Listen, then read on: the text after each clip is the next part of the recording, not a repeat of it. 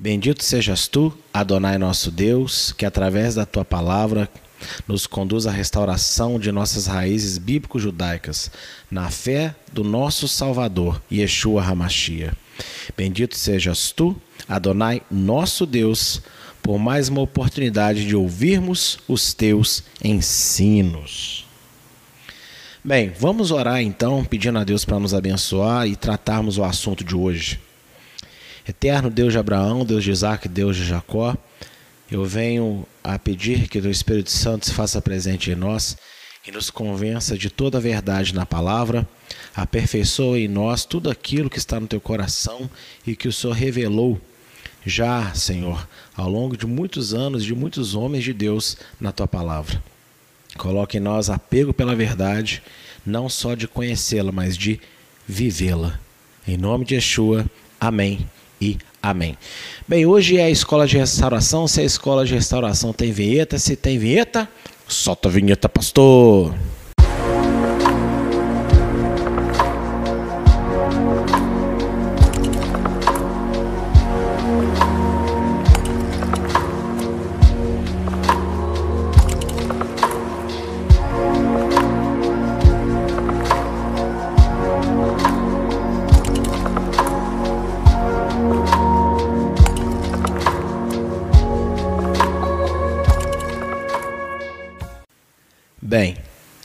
Nós estamos então na nossa 14 aula sobre as cartas de Paulo e essa é a 13 parte do livro de Romanos. Estaremos analisando o capítulo 8, do verso 1 até o 18, e o tema de hoje é Amigos de Deus. Mais uma vez, o meu nome é Jimson Maciel e eu sou pastor da Igreja Evangélica Eliahu. Seja muito bem-vindo. Vamos então aos nossos slides. Do verso 1 a 4 do capítulo 8 vai dizer o seguinte: Portanto, agora nenhuma condenação há para os que estão no Messias Yeshua, que não andam segundo a carne, mas segundo o Espírito. Porque a lei do Espírito de vida no Messias Yeshua me livrou da lei do pecado e da morte. Porquanto o que era impossível à lei, visto como estava enferma pela carne, Deus, enviando o seu Filho em semelhança de carne do pecado, pelo pecado condenou o pecado na carne, para que a justiça da lei se cumprisse em nós, que não andamos segundo a carne, mas segundo o Espírito. A conclusão de Paulo para tudo o que falou desde o início da carta é que apenas na pessoa de Yeshua alguém pode pagar, quitar os pecados cometidos contra Adonai e, por conseguinte, receber o perdão pelos mesmos. A salvação não é fruto de herança sanguínea ou meritocracia legalista, mas a escolha de Deus em derramar amor e misericórdia para todos os tipos de pessoas, de todas as línguas, tribos, povos e nações. Desde o primeiro capítulo, Paulo está construindo um argumento, centrando, obviamente, a pessoa de Yeshua como o cumprimento perfeito da vontade de Deus. Ou seja, quem está em Yeshua, crê nele, é salvo. Quem é salvo passa então a ter o Espírito Santo. Quem tem o Espírito Santo passa a ter a lei escrita no seu coração e passa a aguardar a lei verdadeiramente de uma forma agradável, que é pela fé. Não tem nada a ver com aquele guardar a lei de forma filosófica, onde você não pratica nada. Mas a sua prática é uma prática motivada pela fé e fé na pessoa de Yeshua, o Filho de Deus. E no capítulo 7 da aula passada, nós falamos é, bastante né, sobre essa questão da lei e da graça, né? E falamos, expomos ali as duas leis, né? A, a, lei do entendimento, né, que Paulo cita, que é o conhecimento, a lei do coração, e a lei do pecado, que é a inclinação e etcerrará. E agora no capítulo 8, ele não está concluindo o tema central da carta, que é separar as picuinhas entre judeus e gentios crentes na comunidade de Roma ele está meio que concluindo, uma, fazendo uma primeira conclusão de tudo isso que ele está tratando, que somente Yeshua, somente a fé em Yeshua é que salva, né? E que é, ser descendente de Abraão apenas por herança sanguínea não, não faz que ninguém seja merecedor e que guardar a lei de forma legalista e legalismo não é o que a lei pede para você fazer.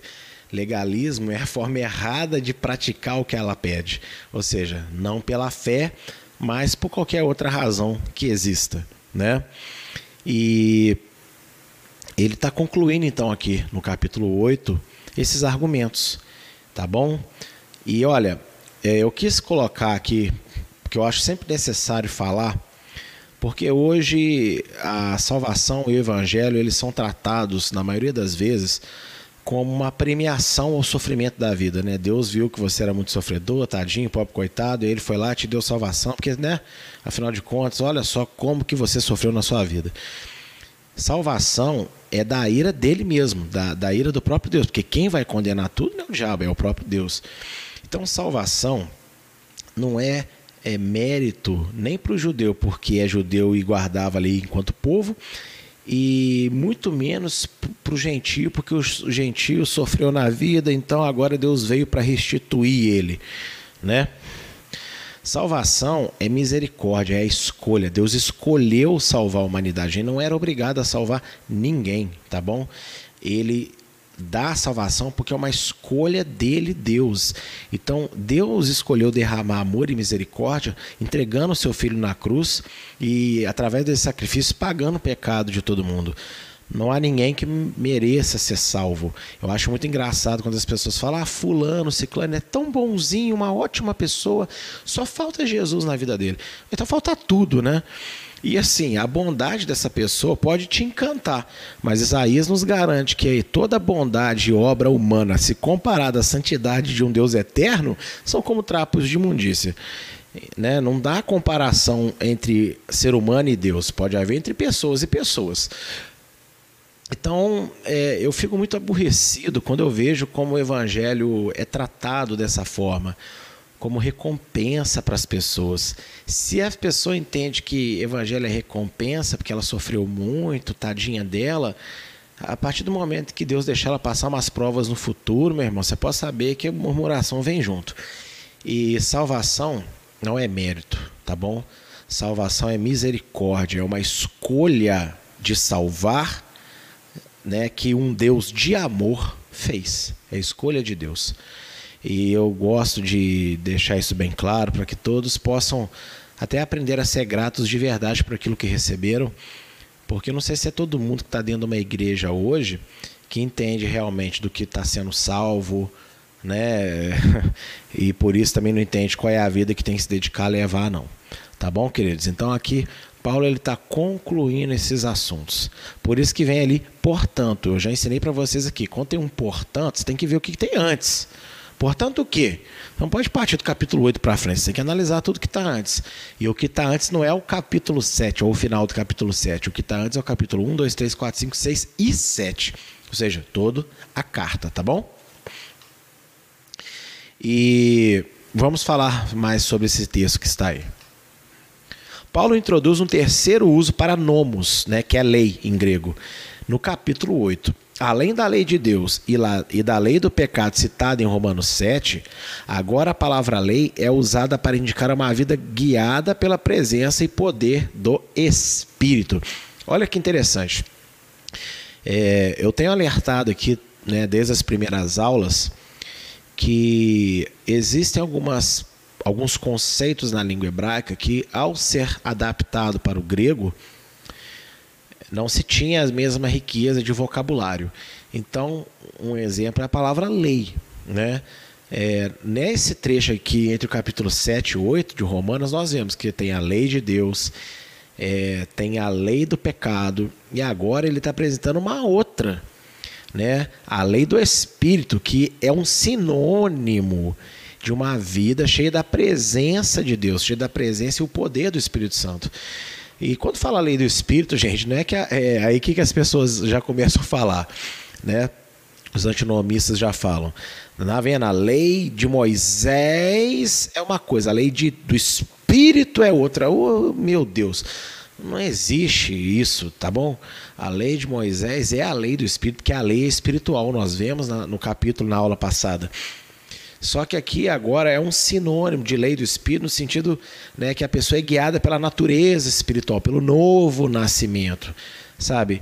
Só que por às vezes uma palavra podendo ter vários significados dependendo do seu contexto, as pessoas aqui elas querem dar um único significado à palavra lei o tempo inteiro e está errado. Aqui Romanos ele precisa ser explicado claramente por causa disso. O capítulo 7, especialmente o capítulo 8. E aqui no capítulo que nós estamos nesse dia, você vê que Paulo agora vai dar um terceiro sentido para nomos, que é essa lei do espírito, que é esse sinônimo de uma vida cheia de Deus. Amém? Paulo não disse que o corpo humano adoeceu a lei de Deus, mas que a inclinação ao mal corrompeu a lei e a lei não possui o poder para reverter isso, apenas a morte de Yeshua na cruz. Ô, oh, gente, é, é, é, bem, é bem é, engraçado, né? Vamos dizer assim, quando eu vejo as pessoas explicando esse texto, elas falando que a lei de Deus está doente na carne. Então quer dizer que Paulo está tá ensinando que a lei de Deus, né, a vontade de Deus, está doente por causa do corpo humano. Isso não faz sentido nenhum tá bom?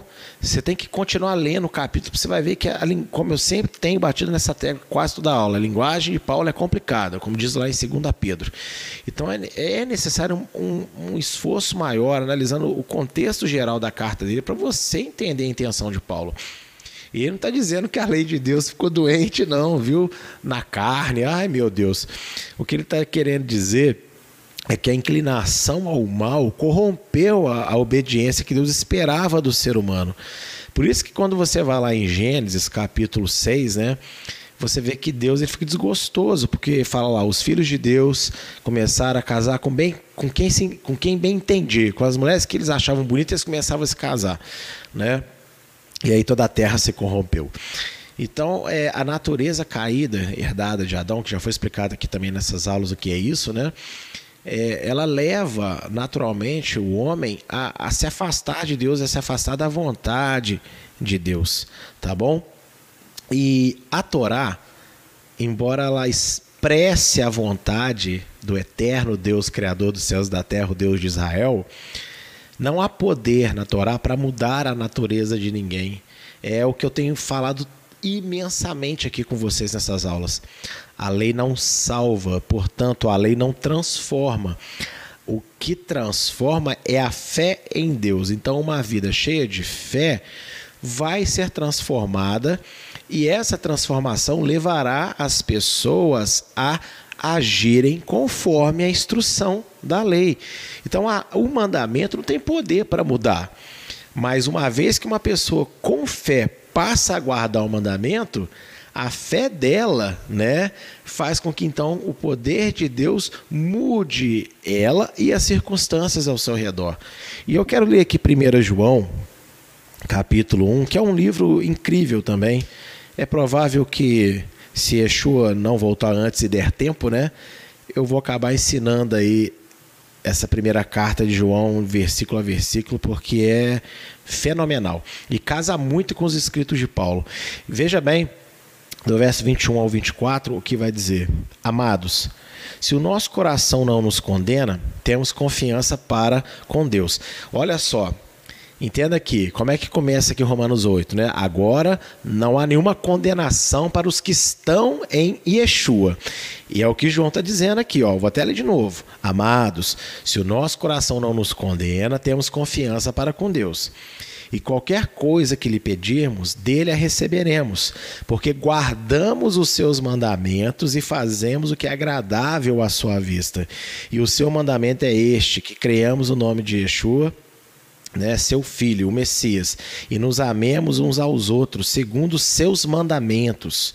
E aquele que guarda os seus mandamentos, nele está, e ele nele. E nisto conhecemos que ele está em nós, pelo Espírito que nos tem dado. Vê se não é perfeito casando com esse texto de Romanos 8. Então você não pode entender de maneira nenhuma né, que Paulo falou que a lei é doente, que a lei é, não tem mais é, serventia por causa do pecado. Não. Você tem que entender é, que a guarda da lei que agrada a Deus, ela estava enferma, ela era incapacitada de acontecer. por causa da nossa natureza caída, mas Yeshua veio, nos purificou, nos lavou dos nossos pecados e nos deu poder para sermos nova criatura, nos concedendo a nós tanto o Espírito novo quanto o Espírito Santo também, né? E você vê que João ele fala que tudo aquilo que a gente pede a Deus, vai, Deus vai nos conceder porque fazemos que é agradável à vista dele e é, e é guardar os seus mandamentos. A linguagem de João, na sua primeira carta, tem um, tem um detalhe interessante, que é o seguinte. Alguns momentos ele fala mandamentos no plural, outros ele fala mandamento no singular. Quando ele fala mandamento no singular, ele está é, falando do, do, do primordial, que é o quê? Não adianta você guardar a lei de Deus sem fé em Yeshua. Então, o mandamento singular que ele fala o tempo todo é: creia que Yeshua é o Messias, o Filho de Deus. E os mandamentos no plural são a lei. Né? É a lei, os mandamentos mesmo da lei de Deus. Por isso que a hora ele fala no plural, ele fala no singular. Não é um erro de conjugação do apóstolo João, não. Tá bom? Então, você tem que crer em Yeshua para aí sim você guardar os mandamentos. E é basicamente o que Paulo está explicando aqui o tempo inteiro, falando, batendo na tecla, a lei não salva, ser judeu não salva, né? E todos merecem, carecem de salvação, e Yeshua é o foco de tudo. Se você crê nele, você vai ser levado a uma vida de obediência que alegra, que agrada a Deus, tá bom? Espero que vocês estejam conseguindo entender melhor esses textos aí de Romanos, porque é uma carta, juntamente com Gálatas, que é extremamente usada para combater você que crê que a lei de Deus é bênção para a vida daqueles que foram salvos em Yeshua. E aí você viu? O apóstolo João ele também falou, né? Qual que é a garantia que a gente tem, né? Que a gente vai conseguir fazer as coisas que Deus nos deu o Espírito. E é o que Paulo está falando. A gente não anda segundo a carne, a gente anda segundo o Espírito. Então, se eu ando segundo o Espírito de Deus, eu tenho fé no Filho dele e essa fé me leva a verdadeiramente obedecer como um estilo de vida e não para alcançar alguma coisa. A justiça da lei é a consequência pela desobediência, a morte física e também espiritual, que é a separação eterna de Deus. Gente, quando fala ali, Paulo fala no, no final do verso 4, né? Para que a justiça da lei se cumprisse em nós. E aí, de uma certa forma, quando, quando diz que Jesus cumpriu a lei por você, não está errado. Realmente, ele cumpriu a lei por você. Só que esse cumprir não é assim, ele obedeceu para que você não precise obedecer. Não é isso, não. Ele pagou a dívida da desobediência para que você não precise pagar por essa, por essa dívida. Então, é, quando alguém pecava contra Deus, era necessário oferecer um sacrifício constante para espiar aquele pecado, né? E Yeshua é o sacrifício definitivo, ninguém mais precisa de espiar, oferecer nada, porque ele é o sacrifício para todos os nossos pecados. Então, quando hoje dobramos o joelho pedimos perdão a Deus no nome dele, nós somos perdoados e restaurados na presença de Deus, né? Então, a, a, justiça da lei é a justiça no sentido de, não no sentido de verdade, de instrução, de ensino da vontade de Deus, mas a justiça no sentido de punição ao mal. Porque se Deus é bom de verdade, se ele é amor, ele tem que punir o mal, ele tem que exterminar o mal em algum momento da existência. E ele vai fazer isso. Mas ele não quer que o ser humano seja exterminado junto com o pecado, junto com o mal. Por isso que Yeshua foi dado, para nos libertar dessa condenação dos nossos pecados. E aí a gente já não faz a vontade da carne, que é a lei do pecado, explicado no capítulo 7. Mas a gente agora serve a lei do nosso entendimento, que é a lei do coração, Jeremias 31, Ezequiel 36, conforme foi explicado na aula 13 de Romanos, né? Estão entendendo, queridos? E a aula, então, na aula 12 de Romanos, aliás. Então é isso daí.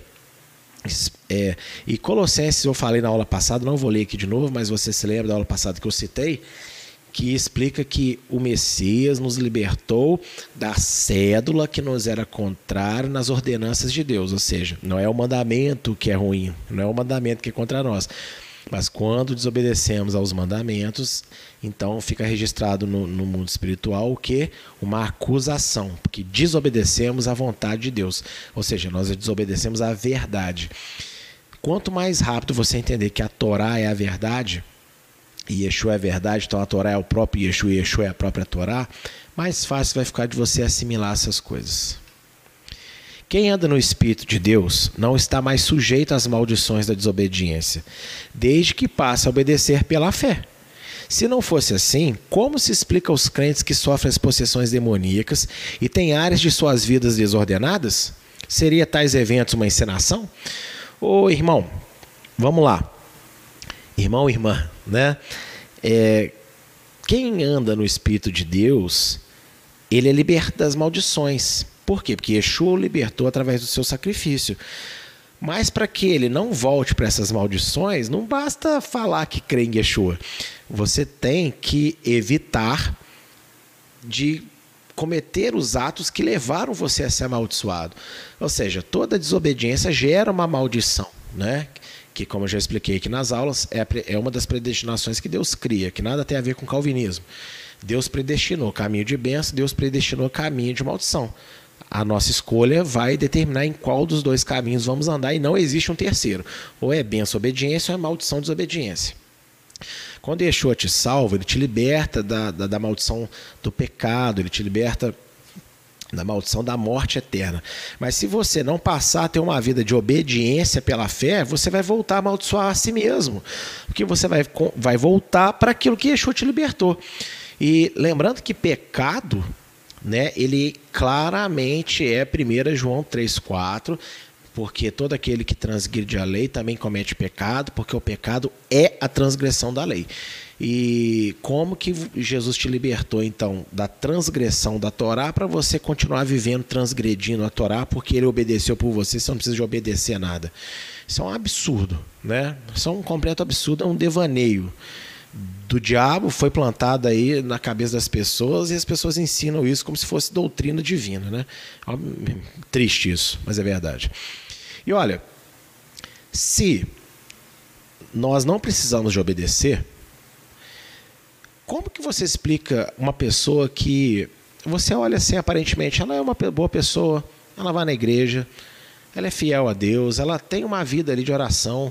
Só que às vezes, até mesmo essas pessoas, de repente, quando você vê, ela está toda tribulada, dando tudo errado na vida dela. E não é perseguição do diabo, não. Sabe? É, e às vezes, algumas chegam até a, a, a, a sofrerem possessões. Mas se Jesus libertou, como é que ela sofre possessão? E aí eu acho legal a resposta dos que não acreditam em batismo com o Espírito Santo, é, como a gente sabe que existe, né? que não tem nada a ver com, com instituição protestante pentecostal, que eu não, eu não me considero pentecostal como instituição evangélica, mas eu me, eu me considero pentecostal no sentido de acreditar no agir do poder do Espírito Santo e na manifestação dos dons ainda hoje. Então veja que a resposta para os tradicionais, para as igrejas é, históricas e coisas. É o quê? Que não, esse negócio de possessão não é bem assim. E aí eles acabam colocando essas coisas meio que como um teatro, né? Aí vem aquelas historinhas, né? não, e se foi lá na época de Yeshua, porque Yeshua precisava de confirmar a mensagem do evangelho. Foi nos apóstolos, que os apóstolos precisavam de espalhar a mensagem do evangelho. Mas para esta época isso não é necessário mais. E aí ignora-se muitas vezes uma vida que você olha e você vê que está repleta de demônios, possessa. Não literalmente, às vezes, de, de manifestar dessa forma, mas você vê nas atitudes das pessoas que ela está endemoniada. Então, o que, que é? é? Tudo uma encenação? É tudo mentira? Tem gente que até que finge dentro da igreja que endemoniou, né? Infelizmente, o ser humano é capaz de tudo. Mas existem manifestações completamente genuínas e, e, sinceras. E esses pastores aí, líderes e irmãos sábios, né? Que ficam falando que isso não existe mais, que hoje em dia não é bem assim, na minha humilde opinião, só tem uma explicação para eles. Eles nunca tiveram uma experiência real do que é expulsar um demônio. Nunca, nunca mesmo. Inclusive, uma vez eu fui parte de uma igreja e o pastor chegou lá contando um, uma vantagem que foi na casa de uma, uma, senhora que chegou lá que expulsou demônio, que saiu ali daquela reunião fedendo enxofre, sabe? E eu fiquei, e na época eu estava acabando de converter, eu achei até impressionante. O problema é que a, a, a, a, doninha que ele expulsou era avó de uma grande amiga da minha esposa, trabalhava com ela. E aí, né, veio para nós a verdade que realmente o pastor daquela congregação, o nosso pastor naquela época, foi na casa da senhora. Quando endemoniou, ele pulou igual um gato assustado em cima do sofá e não sabia o que fazer. Mas tinha um pastor lá de uma igrejinha pequena, pentecostal, que tem intimidade com o mover do Espírito Santo. Ele expulsou o demônio. Então, podem falar o que quiser, eu não estou aqui para ficar rebatendo, mas eu estou aqui para tentar proteger a mente de você que crê na manifestação do Espírito de Deus, para que você não se envolva com essa mentira teológica de que os poderes do reino de Deus que foram derramados em forma de dons através de Atos 2 para frente, que acabou foi só para o primeiro século, não é válido também nos dias de hoje, tá bom?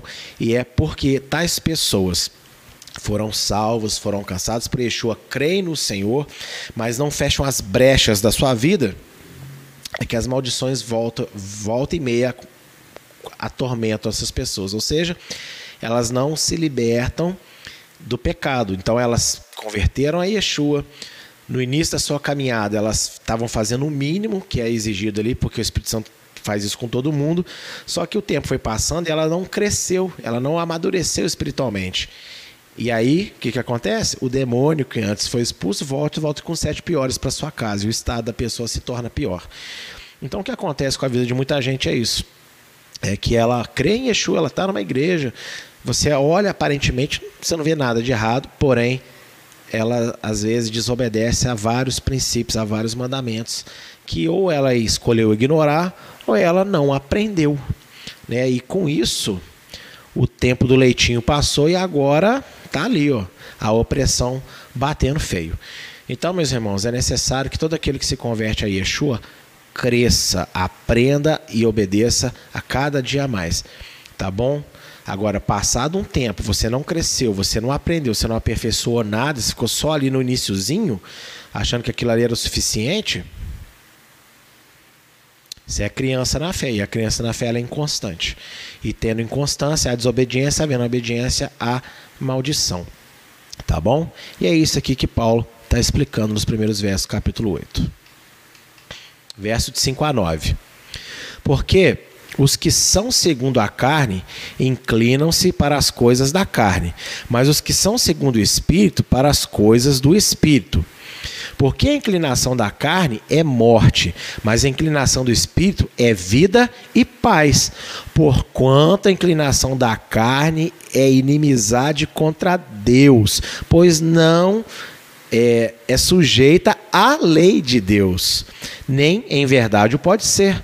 Portanto, os que estão na carne não podem agradar a Deus. Vós, porém, não estáis na carne, mas no Espírito. Se é que o Espírito de Deus habita em vós. Mas se alguém não tem o Espírito Messias, esse tal não é dele. O texto para botar caraminhola na cabecinha dos antinomistas, né? Porque veja bem, era a oportunidade perfeita de Paulo falar aqui: olha, o Espírito traz vida, o Espírito traz paz, a inclinação da, da, da carne é inimiga de Deus, porque não está sujeito à graça de Deus. Não, não. Não é isso que ele fala. Eu deixei grifado aí o que, que ele diz? Não está sujeito à lei de Deus e nem pode ser. Uma pessoa apaixonada pelo mundo, uma pessoa que não quer romper com o pecado, ela não pode obedecer à lei de Deus. Tá bom? E aí, é, é sério as coisas que Paulo fala aqui. Apenas Yeshua concede o poder necessário para que a obediência à lei seja realizada de forma agradável e verdadeira a Adonai Deus. Aquele que tem o Espírito Santo não pode ser inimigo de Deus, ou seja, não pode ser contrário à obediência da lei pela fé. Amigo, saiba interpretar o básico de um texto, é isso que Paulo está dizendo. A inimizade contra Deus, ela é inimiga de Deus por quê? Porque não se sujeita à lei de Deus.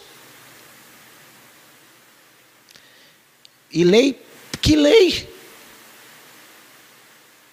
A lei, a lei de Moisés. Como que você se sujeita à lei de Deus quando você está sujeito à lei do Espírito? Ou seja, se você anda no Espírito, você está cheio de Deus, então você vai conseguir se sujeitar à obediência. Agora, se você Tá, está sujeito à lei do pecado, a má inclinação, você nunca vai conseguir obedecer. E aí, vamos abrir os nossos olhos para revelações profundas Tiago 4,4, um texto muito conhecido pela igreja, conhecido pela Eliahu. Agora, você tendo consciência que inimizade a Deus, segundo o que o apóstolo está dizendo aí, é quando você não é sujeito à lei de Deus. Vamos então, meus queridos, ver aqui um crente mundano, né? Tiago 4,4. Adúlteros e adúlteras, não sabeis vós que a amizade do mundo é inimizade contra Deus? Portanto, qualquer que quiser ser amigo do mundo constitui-se inimigo de Deus. O que é ser amigo do mundo? É quando você vive dizendo que é servo de Deus, mas desobediente à lei, aos mandamentos. É impressionante, não é? Porque é exatamente o que está grifado, é o que Paulo está falando, né? E vamos a outro texto também, como eu disse, 1 João, né? De novo. Só que agora no capítulo 2 nós ainda vamos passar por ele de novo em algum outro momento. Verso 15 a 17. Não ameis o mundo nem o que há no mundo. Se alguém ama o mundo, o amor do Pai não está nele. Porque tudo que há no mundo, a concupiscência da carne, a concupiscência dos olhos, a soberba da vida, não é do Pai, mas do mundo. O mundo passa, é só concupiscência, mas aquele que faz a vontade de Deus permanece para sempre. Que é Mateus capítulo 5. Ah, aliás, capítulo 7, quando Yeshua fala, nem todo que me diz Senhor, Senhor entrará no reino dos céus, né? Mas aquele que faz a vontade de Deus. O que, que é a vontade de Deus? Salmo 40, verso 6, quando Davi, ele, quando Davi, verso 8, aliás, quando ele fala: Alegro-me em fazer a tua vontade. Sim, ó Deus, a tua lei está no meu coração.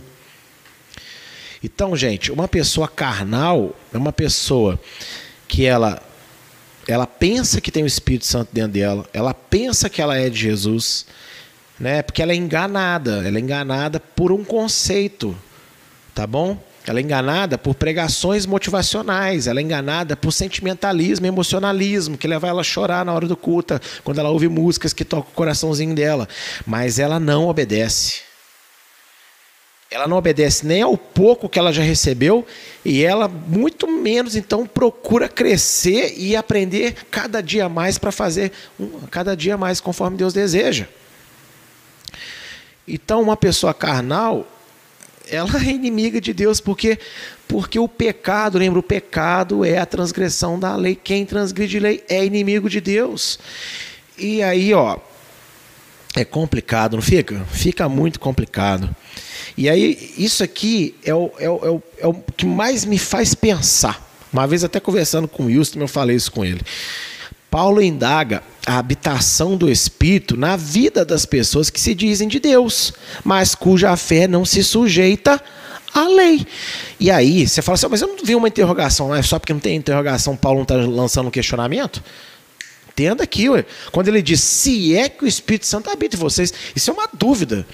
Ele, ele não é que ele está perguntando, ele está deixando claro que ele não bota a mãozinha dele no fogo por todo mundo, não. Ele falou, sei lá se o Espírito Santo está realmente na vida de vocês. É uma indagação, é uma, é uma, uma pergunta retórica. Ele não quer que ninguém responda para ele, mas é uma, é uma pergunta embutida aí na frase dele para levar todos a pensarem: peraí, será que eu sirvo a Deus? Será que eu estou cheio de Deus mesmo? Será que o Espírito Santo habita em mim? E como que você faz essa avaliação? Qual que é o teu prazer em obedecer? Porque você pode ter vivido uma vida inteira numa igreja que não prega sobre lei de Deus, mas você tem uma Bíblia. E aí você lê a Bíblia e não obedece à Bíblia? É claro que o líder vai, vai prestar contas diante de Deus porque ensinou errado, mas todo cristão vai prestar conta diante de Deus também porque tinha uma Bíblia para ler, ué. Aí porque o pastor falou, não é, porque o pastor falou porque eu estou falando que isso tudo, aí você vai cair de cabeça, porque eu, oh, sou pastor Jim. Não, meu amigo. Eu ensino para que você possa reler e reler, e ler e buscar e orar a Deus, e Ele te convence do que eu estou falando, não eu. Eu falo porque eu tenho convicção, eu já fui convencido por Deus. Tá bom? E meu chamado é ensinar. Agora, você tem que ter a responsabilidade de pegar tudo que eu te ensino e buscar no joelho para ver se é verdade. As, examinando as escrituras como eu te ensino a examinar aqui. Tá bom? Então Paulo ele faz uma indagação. Será que o Espírito Santo está na vida de vocês mesmo? Sei lá. Por quê? que pessoas se dizem de Yeshua, se dizem de Deus, mas não são sujeitas à lei de Deus. Por isso que Romanos 3, 31 fala: eu não anulo a lei por causa da fé, eu estabeleço. Agora, se eu, pela fé, eu digo que a lei é maravilhosa, mas eu não quero saber de nada, de fazer nada que ela fala, você está estabelecendo o quê? Estabelecendo uma filosofia estabelecendo uma, uma poesia gospel no mundo. E Deus quer prática, amor. Deus não mede só pelo que você fala e o calorzinho do seu coração, não. Deus mede o seu amor por aquilo que você faz. O que você faz aponta o que você acredita em verdade. E como que profeta faz falta na vida dos irmãos? E eu quero que vocês coloquem aí no comentários, que eu vou ver depois. Coloque aí, é, se você quer é, o que, que você acha de eu montar uma programação? Não sei como é que vai ser, mas para começar a ensinar os livros dos profetas para vocês. O que, que você acha? Você acha que vai ser interessante? Você vai me ajudar a trabalhar, a divulgar isso e a trazer pessoas a conhecer o Primeiro Testamento, as profecias do jeito correto? Eu quero saber sua opinião, coloque aí que eu quero ver isso. É, vamos lá, eu quero ler Isaías 8, verso 8 verso 16 onde Deus está, aqui nesse contexto, exortando Israel sobre seu pecado, sobre sua apostasia e chamando Israel de volta para os caminhos e ao mesmo tempo profetizando redenção a Israel. E aí nisso, né, é, no capítulo então de Isaías 8, verso 16, ele diz o seguinte: Liga o testemunho, sela a lei entre os meus discípulos. Olha para mim. Você achava né, que discípulo é palavra de, é, de, é, que vai só lá no Novo Testamento, né? Mas vem cá. Os discípulos de Yeshua são os discípulos do Pai?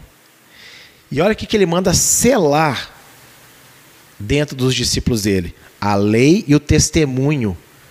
Que testemunho, amigo. Que lei, a lei de Deus e testemunho. Veja só agora o verso 20 à lei e ao testemunho. Se eles não falarem segundo esta palavra, é porque não há luz neles. E aqui é interessante porque Deus ele está meio que zombando das pessoas que consultam os mortos a favor dos vivos. Ele falou: ah, vai consultar a favor do povo de Deus, né? vai se consultar morto e não o, de, não o seu Deus. E aí, é, se uma pessoa se diz de Deus, se diz luz, mas de, nela não tem lei e testemunho, não há luz nela. Olha, olha como é que isso aqui é sério, amigo. E o que, que é lei e testemunho? Apocalipse 14, Deus, que eu não vou nem abrir, porque eu falo de cor. Aqui está a perseverança dos santos. Aqui está aqueles que guardam os mandamentos de Deus e a fé em Yeshua, em Jesus. Então, lei é lei, mandamento. E o que, que é testemunho? Crer que Yeshua é o Messias, crer na esperança de uma redenção, da ressurreição. E numa das aulas aqui, a gente explanou de forma maravilhosa sobre a fé de Abraão, né? Por que, que ele é chamado pai da fé? Porque ele cria na ressurreição. Então, irmãos, veja que Paulo está indagando aqui sobre isso. Ué, se somos cheios do Espírito, a gente tem um testemunho, ou seja, a gente tem o primordial, a base de tudo, que é crer na ressurreição. E a ressurreição é Yeshua. Ele é o autor da ressurreição. E nós temos então também a lei, nós somos sujeitos à lei por causa dessa ressurreição, por causa da fé na ressurreição. Então, onde, onde que eu quero chegar aqui agora? É, pessoas que pela ignorância, pela falta de estudo, né?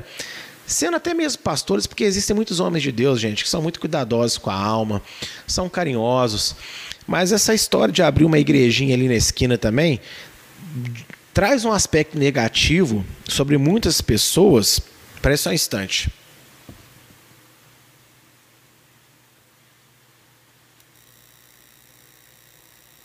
Notebook come começou aqui a descarregar. E aí eu liguei ele na tomada, vai dar uma cheirinha aí, é por causa da energia, minha bateria não dura muito tempo. Mas daqui a pouco eu tiro que já deve dar uma, uma cargazinha de novo.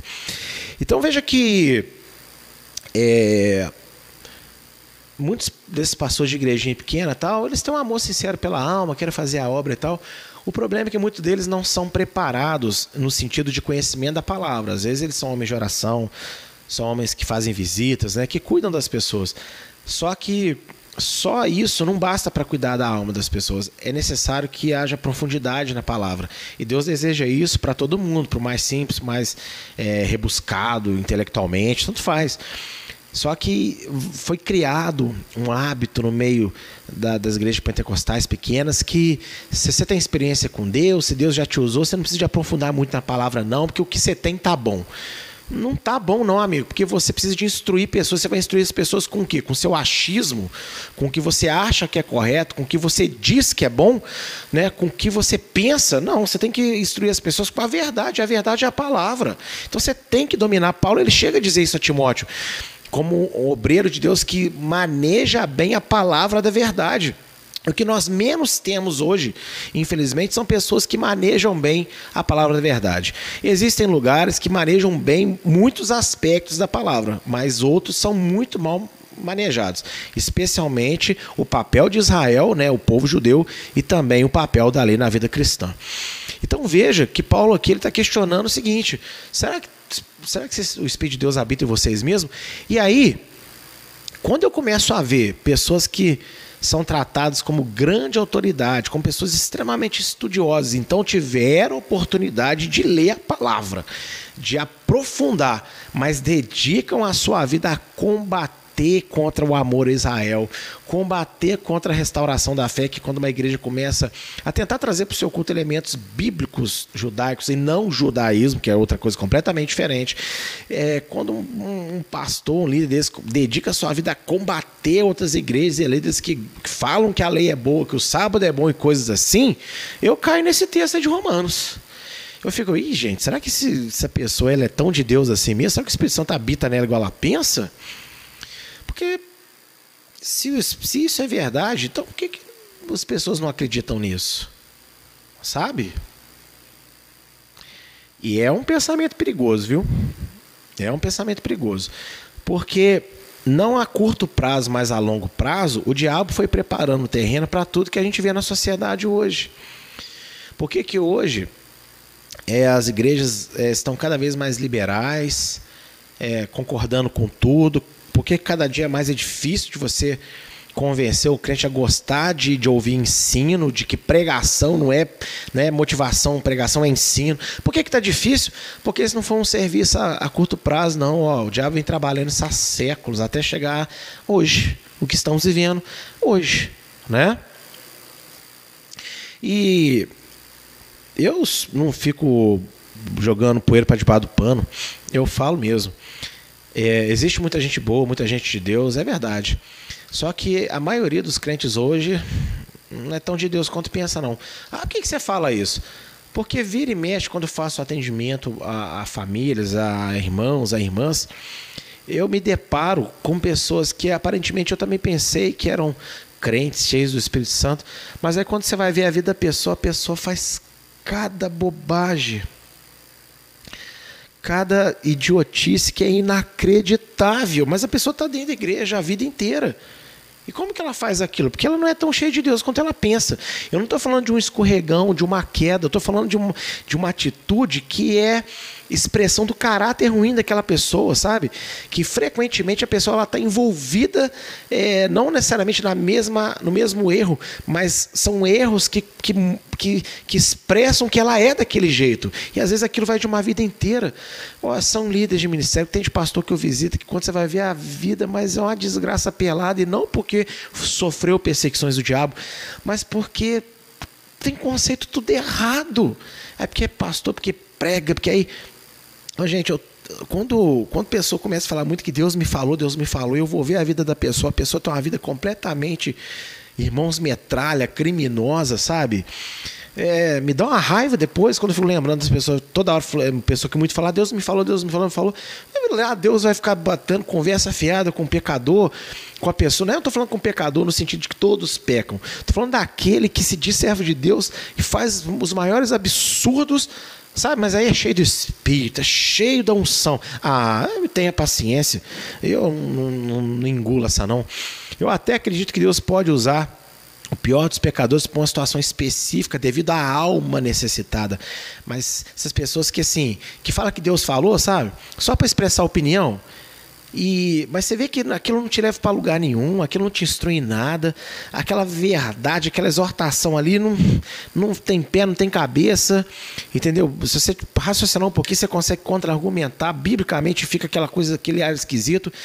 Então, que, que vantagem que você tem, que você acha que você cria falando que Deus te falou alguma coisa, se você não tem vida com Deus, biblicamente falando, e aí você está achando que está abafando no mundo da fé, não está não, amado.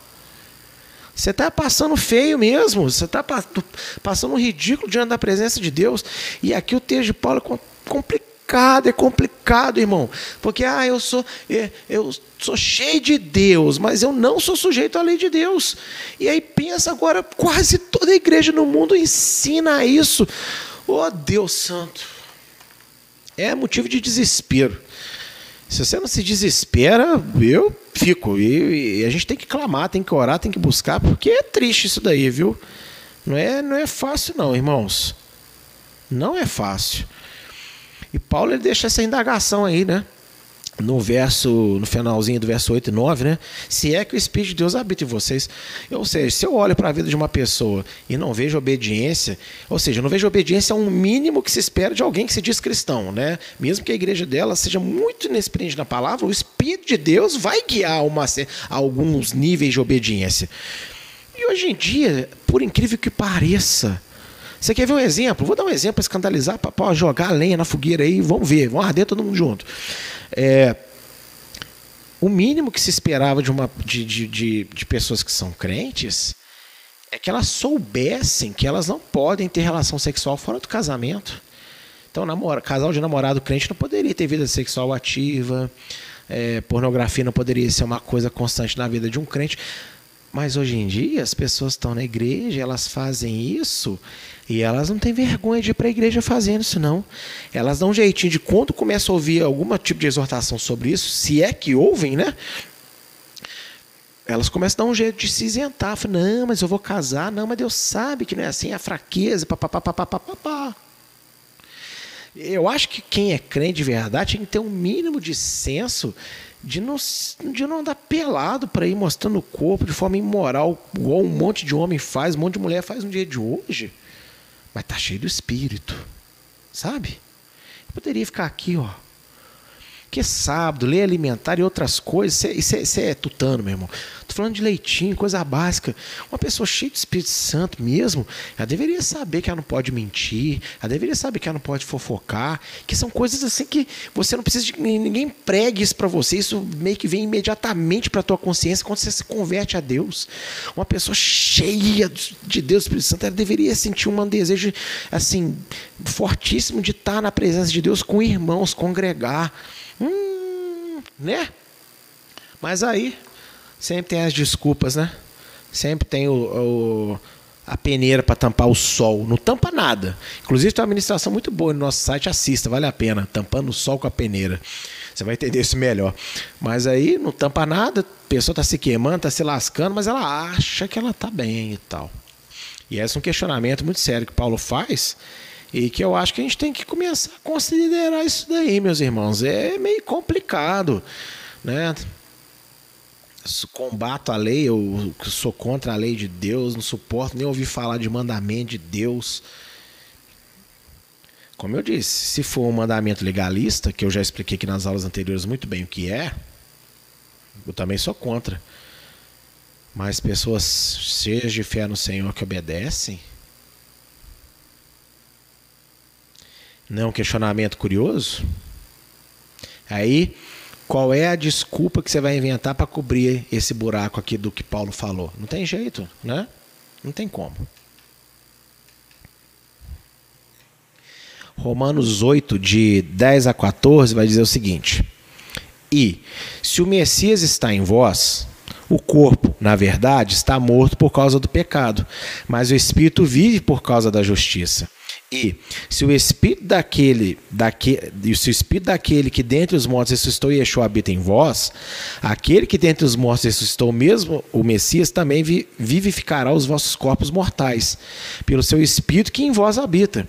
De maneira que, irmãos, somos devedores, não a carne para viver segundo a carne, porque se viver segundo a carne, morrereis, mas se pelo espírito mortificardes as obras do corpo, vivereis, porque todos que são guiados pelo espírito de Deus, esses são filhos de Deus.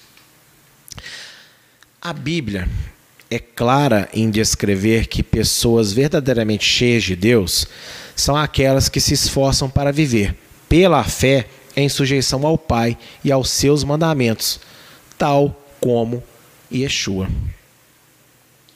que, que Paulo está dizendo aqui, né? dando continuidade ao que foi falado na tela anterior. Se você tem o Messias dentro de você, se você está nele, então, o, o seu corpo, né, está morto para o pecado. Ou seja, você não pode permitir que ele continue pecando. Por causa da justiça. Tá bom? Que justiça aqui? Aqui não é a justiça que a lei é justiça. Aqui é a justiça que foi paga a seu favor. Né? Yeshua, ele te justificou. E se o Espírito de Deus, né, que foi no Espírito de Deus que ressuscitou Yeshua dentre os mortos, é, ressuscitou ele, também vai vivificar o seu corpo. E isso daqui não significa vivificar, no, ah, porque quando Yeshua voltar a gente vai viver em glória. Também. Mas está falando de vivificação hoje, de que o seu corpo ele vai ter controle sobre o desejo carnal. E não fala que você não vai ter desejo carnal, mas você vai ter controle sobre esse desejo. Por quê? Porque através do novo nascimento, o seu, o seu corpo não está morto, mas ele está vivo para Deus. Tá bom? É isso que Paulo está dizendo. E eu acho interessante essa linguagem que Paulo fala, que nós não somos devedores da carne para permanecer no pecado, mas nós somos devedores né, é, do Espírito, sabe? No sentido de que a gente vive pelo Espírito. Então, meu irmão, sabe aquela pessoa que fala assim, eu vou parar de fazer, mas segunda-feira. Por que, que significa no segunda-feira? Porque hoje eu, eu, ainda vou pegar assim esse alguns dois, três dias, né? E vou continuar pecando mais um pouquinho para me despedir do meu pecado. E você lá deve alguma coisa para o seu pecado para você se despedir dele daqui a três dias ou, no, ou amanhã. Se você entendeu hoje, você tem que se despedir do seu pecado hoje, agora. Você não deve nada para o pecado. Tá bom? Você deve para Deus. Em que sentido? Né? No sentido de que agora você tem que expressar gratidão pelo pagamento que Deus te fez. Tá bom? Deus te comprou. Você não é de si mesmo, não. Você pertence a Deus. Tá? Então você deve obediência e respeito a Deus. E a Bíblia é muito clara, como eu disse aí no, no, no comentário escrito, em apontar que uma pessoa cheia de Deus não é só quem se diz de Deus, não. É quem se esforça por santidade, é quem se esforça para obedecer o mandamento de Deus. Né? Olha só, João 15, é, do verso 8 ao verso 10, né? A vida que Yeshua levava. Nisso é glorificado meu Pai, que deis muito fruto, e assim sereis meus discípulos. Lembra lá de Isaías? Se ela a lei e o testemunho, né? Nos meus discípulos, pois é. Então, quem crê em Yeshua tem o testemunho e é discípulo de Deus. E quem tem o que? A lei também, porque aqui, ó, verso 9, verso 10 vai comprovar agora. Como o Pai me amou, também eu vos amei. Permanecei no meu amor. Se guardados os meus mandamentos, permanecereis no meu amor, do mesmo modo que tenho guardado os mandamentos de meu Pai e permaneço no seu amor. E Yeshua ele usa a mesma linguagem que João na sua primeira carta. É, principalmente aqui na carta João. Ele fala muitas vezes mandamentos, mas tem hora que ele fala mandamento no singular. Porque quando ele fala mandamento é a base de tudo, o amor, né? E o amor a Deus o amor ao próximo. Só que depois ele fala mandamentos no plural, ou seja, o amor a Deus e ao próximo tem que te levar a guardar também as ordenanças de Deus. Então, como que Yeshua vivia? Yeshua viveu como homem nessa terra, obedecendo à lei de Deus pela fé. E como que nós temos que viver? Igualzinho ele viveu. Só que hoje está nessa pregação mequetrefe, muquirana, sem vergonha, pilantra, de que santo é só Jesus, só Jesus é perfeito, que ele compreende a sua fraqueza, e aí você canta, como pode me amar a Deus, sabendo que eu sou isso, sabendo que eu ainda vou fazer aquilo outro. E não é naquele sentido assim, né? Como que Deus pode me amar sabendo que eu me esforço para fazer o bem, mas eu não consigo? Não. É no sentido assim, como é que Deus pode me amar? E aí você só apresenta as desgraças que você vai fazer, mas no momento nenhum você canta que você vai, sabe, sabendo que eu vou. Tipo assim, como pode me amar, Deus, sabendo que eu me esforço pela, pela perfeição, mas nem sempre eu consigo ser perfeito. Aí eu amaria uma música dessa. Mas não é, não. Como Deus pode me amar, né? Eu sou tão miserável, pobre, e eu, olha, eu sou assim, viu? Eu sou assim, Deus me entende assim, Deus mesmo assim me ama. Que sentimento que na pessoa, pode continuar assim, porque o amor de Deus é maior do que o seu pecado. O amor de Deus é maior do que as suas falhas. É se for no sentido de que Deus está te levando à perfeição. Agora, não se for no sentido de que não precisa mudar nada, porque Deus ama você do jeitinho que você é. Eu, hein? E Efésios 5:1, né, fala: "Sejais imitadores de Deus como filhos amados". A gente tem que imitar o nosso Deus e o nosso Deus é o quê? Santo. 1 Tessalonicenses 1,6, Paulo ele chega, sejais, sejais imitadores de Cristo, do Messias e também nossos, né? Porque eles imitavam, perdão, ao Messias, imitavam o Senhor. Mateus 5,48, o próprio Yeshua fala o quê? Sejais santos, não, sejais perfeitos como o vosso Pai Celestial é perfeito. E lá em 1 Pedro, é, o apóstolo ele vai é, citar aí Mateus 5,48 e também Levítico, né? Onde que está originalmente escrito essa instrução de ser santo como Deus é santo. Vamos aqui ver rapidamente aqui, ó. 1 Pedro 15, ó, 1 Pedro 1, perdão, 15. 1 Pedro 1, 15 e 16. Mas, como é santo aquele que vos chamou, sede vós também santos em toda a vossa maneira de viver, porque está escrito: sede santos, porque eu sou santo. Tá vendo? Você tem que ser santo em toda a sua maneira de viver. E eh, como você vai saber é, é, se a sua maneira de viver está agradando a Deus, se no trabalho, se na família, se na sua casa, se sozinho, se no meio da sociedade, se no meio da igreja, o que você faz, como você se porta agrada a Deus, os seus mandamentos, os mandamentos de Deus mostram para nós a forma certa de viver, gente. Então, é, a Bíblia é clara em dizer, tá? O que é uma pessoa cheia do Espírito de Deus, cheia de Deus.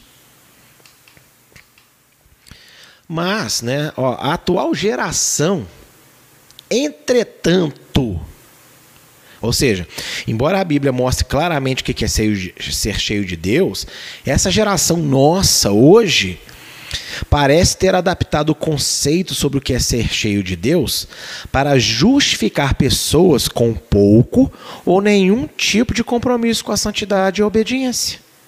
O sentimentalismo e a performance emocional em suas ações de graça e cultos são o que estes usam ao dizerem: Não me julgue, Deus sabe do meu coração.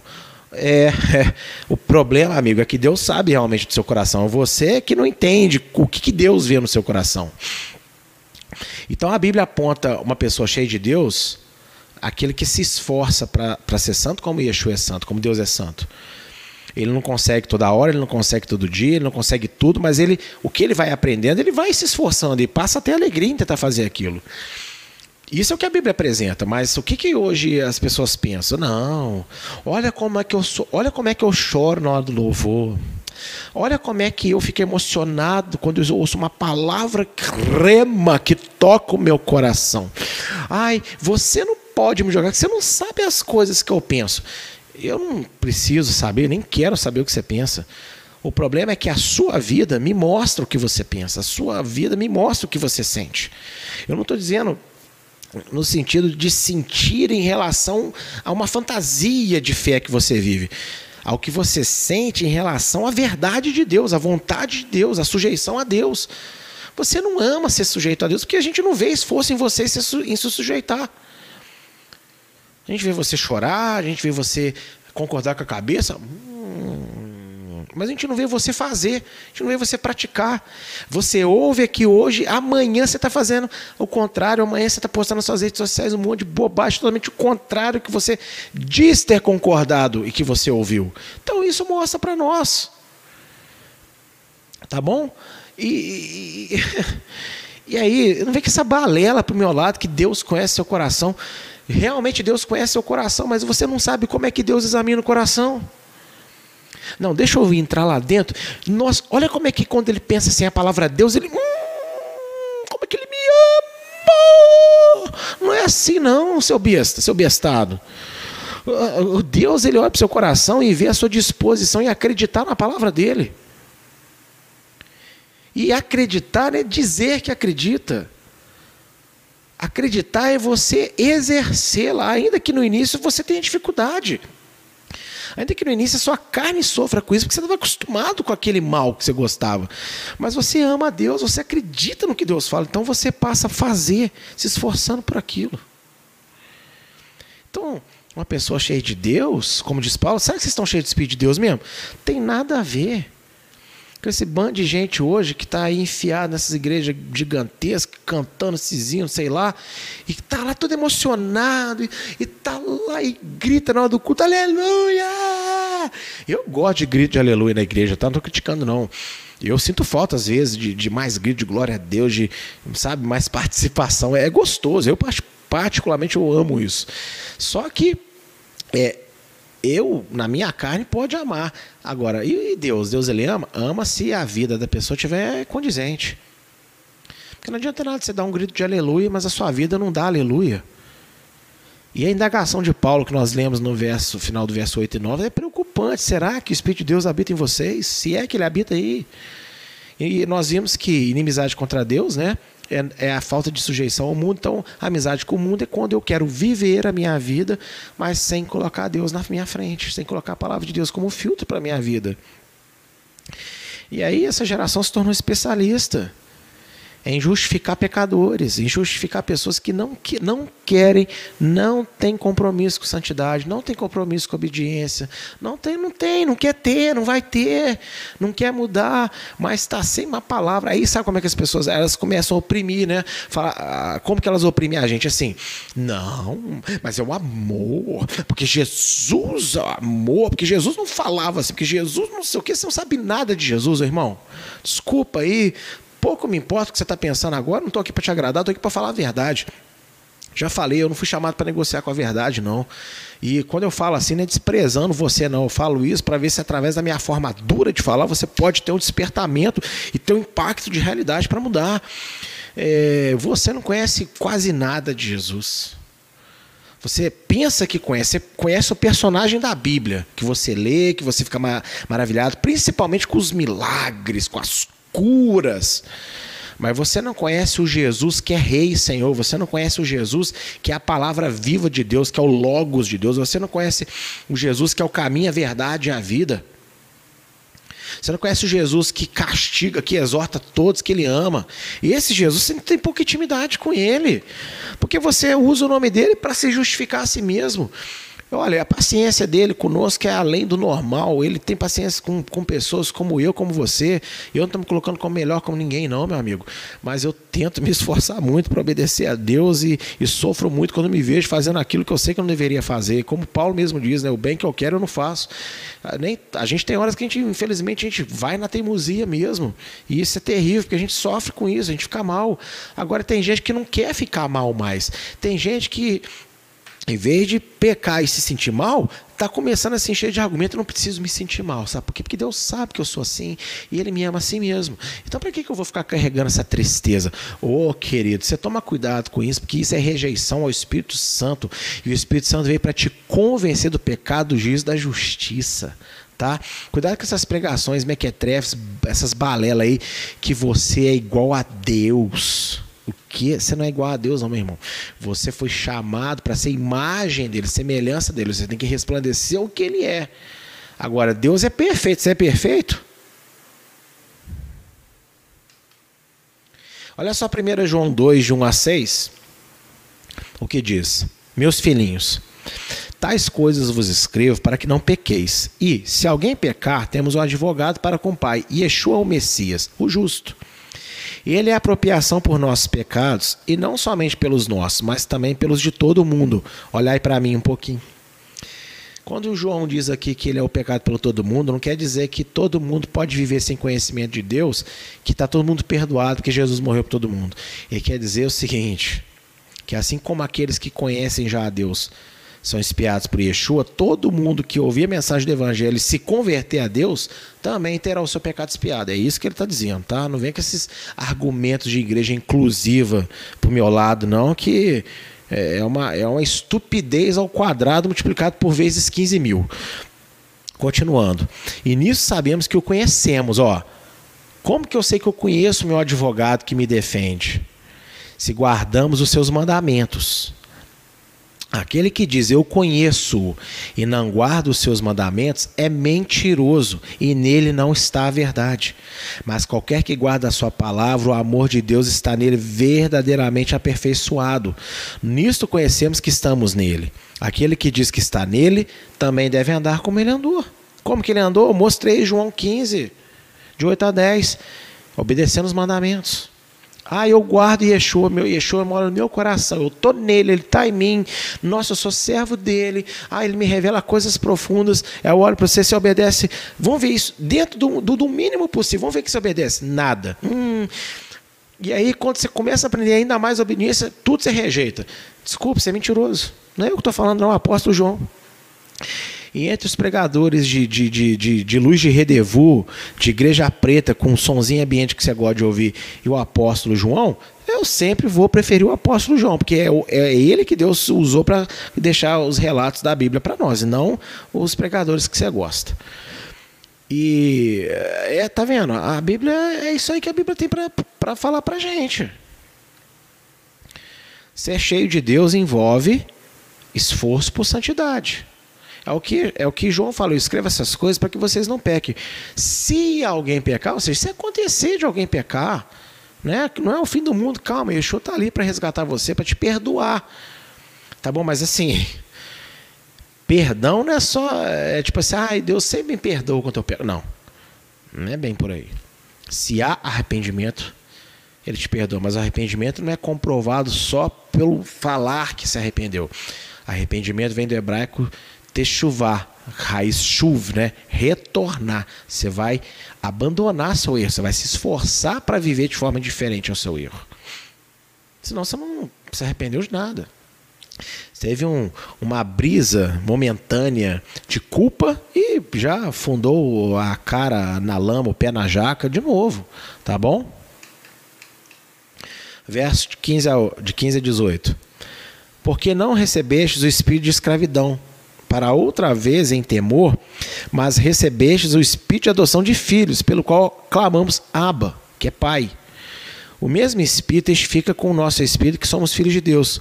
E se nós somos filhos, somos logo herdeiros também, herdeiros de Deus e co-herdeiros do Messias.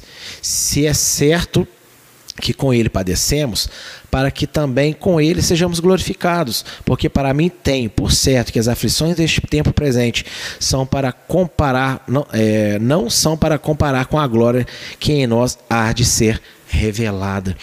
Esse texto de Paulo é tão maravilhoso, sabe? Porque uma pessoa que ela está em Cristo, uma pessoa que ela está no Messias, cheia do Espírito Santo de Deus, ela não sente peso na obediência, ela não fica com medo de, de, ai, se eu não obedecer vai me acontecer aquilo, porque se o alvo da nossa obediência é medo, então a gente não está tendo fé.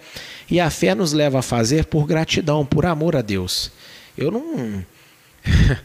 eu não dou dízimo, e eu estou falando de mim, tá? Eu não dou dízimo a Deus do meu salário porque eu tenho medo do migrador, do cortador, não, irmão eu dou dízimo a Deus porque eu amo o Deus que me sustenta. É, é isso. Se alguém dá dízimo ter medo, já está tá, tá dando pelo motivo errado. Aí qual que é o problema? As pessoas, ah, então já que eu estou dando pelo motivo errado, então não vou dar mais. Não, você não tem que parar de fazer, você tem que melhorar a sua concepção das coisas. Tá bom? É o que Yeshua ensina lá em Mateus é, 23, 23, se eu não me engano quando ele diz o seguinte: é, vocês não entram do cominho, da, da, hortelã, ou seja, os menores dízimos, mas vocês negligenciam os principais aspectos da lei: graça, fé e justiça. Façam essas coisas sem omitir aquelas, ou seja, continue dando o dízimo de todas as pequenas coisas, mas passem também a levar em conta a misericórdia, a fé e a justiça. Ou seja, o que, que Yeshua diz? Ele não fala assim, porque você não faz o principal, abandone o pequeno. Ele diz: continue fazendo pequeno, trazendo o principal para perto. Só que as pessoas têm esse esse serrará, né, essa má inclinação pirracenta dentro delas. É, já que eu estou fazendo errado, então não adianta nada eu vir na igreja, então não vou vir na igreja, então não vou fazer isso mais, então não vou fazer aquilo mais, já que não vale de nada. Em vez da pessoa falar assim, poxa, o que eu estou fazendo sem aquilo lá não vale de nada para Deus, né? Ô oh, Senhor, me perdoa, então me ajuda a fazer então essas coisas que são prioridade para que isso aqui também seja importante, tenha valor para o Senhor. É isso que Deus esperava das pessoas, que isso é fé, isso é amor. Só que todo mundo vai no medo, né? E Paulo ele diz: a gente não recebeu o espírito de medo, a gente recebeu o espírito, sabe, o Espírito Santo, pelo qual nós clamamos Abba Pai. Então a gente não tem que guardar mandamento, pensar na lei de Deus como, ai, será que eu faço? Será que eu não faço? Ai, meu Deus. Amigo, se você é de Deus, então quando você ouve a verdade, você começa a se apaixonar por ela, você é impactado, você o mundo mexe, a, as suas bases são estremecidas, só que você sente aquela vontade de ir em direção a Deus. E aí você percebe, né, que Paulo ele ele vai dizer, né, que na glória, no sentido de quando Yeshua voltar, nós seremos ressuscitados e aí vai se revelar tudo que a gente é capaz de ser e tal. Só que isso é uma coisa para ser vivida hoje também. Sabe? É... É... às vezes as pessoas ficam muito na fantasia só do que virá, esquece do hoje é importante, né? Então, a gente não é escravo, tá bom? A gente não é escravo do medo, né? A gente não é escravo é, do temor, de, de, da punição. Nós fomos libertos, nós fomos salvos. Então agora a gente, sabe, a gente tem o Espírito de Deus dentro de nós para nos conduzir a essas coisas e a gente sentir amor, sentir prazer por essas coisas. Enquanto que liberdade para boa parte dos cristãos de hoje seja sinal verde para fazerem tudo aquilo que desejarem para Adonai Deus, é a capacidade que ele mesmo concedeu aos que se tornaram seus filhos e filhas pela fé em Yeshua, de vencer o pecado e obedecer sua vontade. Liberdade não é você fazer o que quiser, tá bom? Liberdade é você viver é você não estar tá atrelado ao pecado, você não está mais escravo da sua Yetzirará, da sua má inclinação, da sua natureza caída, para poder viver, fazer a vontade de Deus. Israel não foi liberto do Egito para agora vocês vão para a terra que vocês quiserem, façam o que vocês quiserem lá, que eu libertei vocês, que eu amo muito vocês. Não, eles foram libertos para viver a vontade de Deus. E toda vez que Israel andou nos caminhos contrários à palavra de Deus, à lei de Deus, foi escravo de novo. É o que acontece conosco. É como eu disse no meio da aula, crentes, né, que estão lá, têm a vida com Deus, mas muitas vezes se pegam em maldições, às vezes tem demonia, por quê? Porque se tornam escravas de pecados que elas ignoram, que não saíram da vida delas ainda. Então a liberdade com a qual nós somos chamados é de servir a Deus. E servir a Deus não é sinônimo de você faz o que quiser e você ora Jesus te dá o que você pede.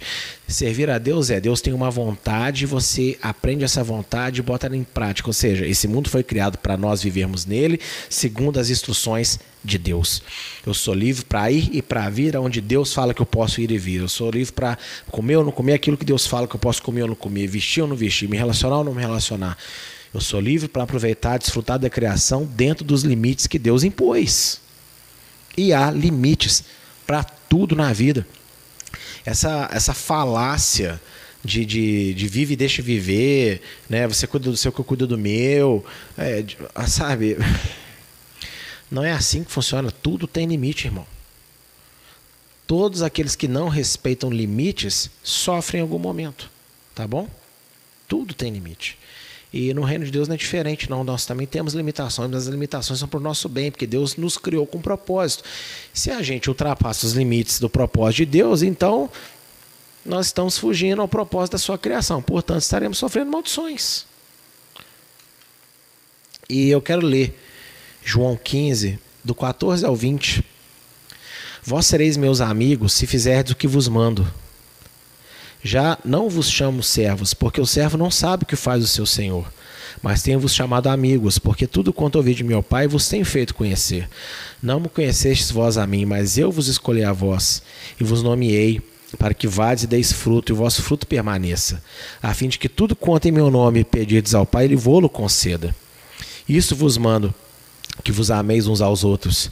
Se o mundo vos odeia, sabei que, primeiro do que a vós, me odiou a mim. Se vós fosseis do mundo, o mundo amaria o que era seu, mas porque não sois do mundo, antes eu vos escolhi do mundo, por isso é que o mundo vos odeia. Lembrai-vos a palavra que vos disse: não é o servo maior do que o seu senhor. Se a mim me perseguiram, também vos perseguirão a vós. Se guardaram a minha palavra, também guardarão a vossa. Olha, você é amigo de, de Yeshua? Ah, eu sou. É. Você obedece que ele manda? Porque se você não obedece, você não é amigo dele. Ele é seu, mas você não é dele. Né? E Yeshua ele nos ama, mas nosso amor para ele é provado quando a gente obedece o que ele manda, né? o que ele pede carinhosamente, né? o que ele aconselha. Tipo assim, olha, faz se você quiser, tá? Porque eu só tô te aconselhando. Não, quem faz isso é pastor, porque pastor não tem poder sobre ninguém. Mas é, nós seremos amigos do Senhor se obedecermos Ele. Tá bom? E nós temos que amar uns aos outros. Amar uns aos outros, você tem que saber o que, que Deus é, institui como amor na palavra.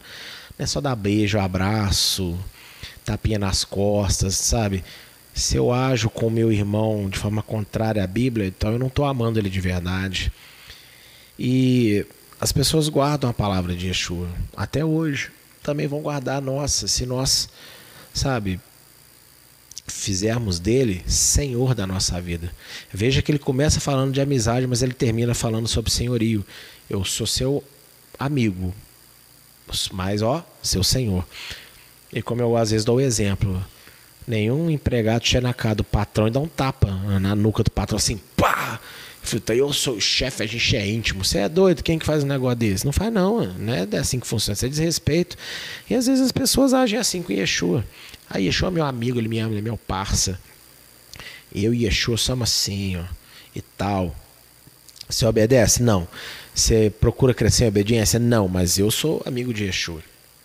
Você é amigo de Deus, irmão. É você se sujeitar, então, a lei espiritual, ou seja, você ser cheio da presença de Deus, do Espírito Santo de Deus e de fé, e isso vai te levar a ser sujeito à lei de Deus, aos mandamentos, na medida que você aprender. Viu? Não é outra coisa não, é isso. E essa foi a nossa aula de hoje. É, se inscreve aí no canal, né? Ativa o sininho das notificações e deixa o seu like para ajudar né, a espalhar essa mensagem.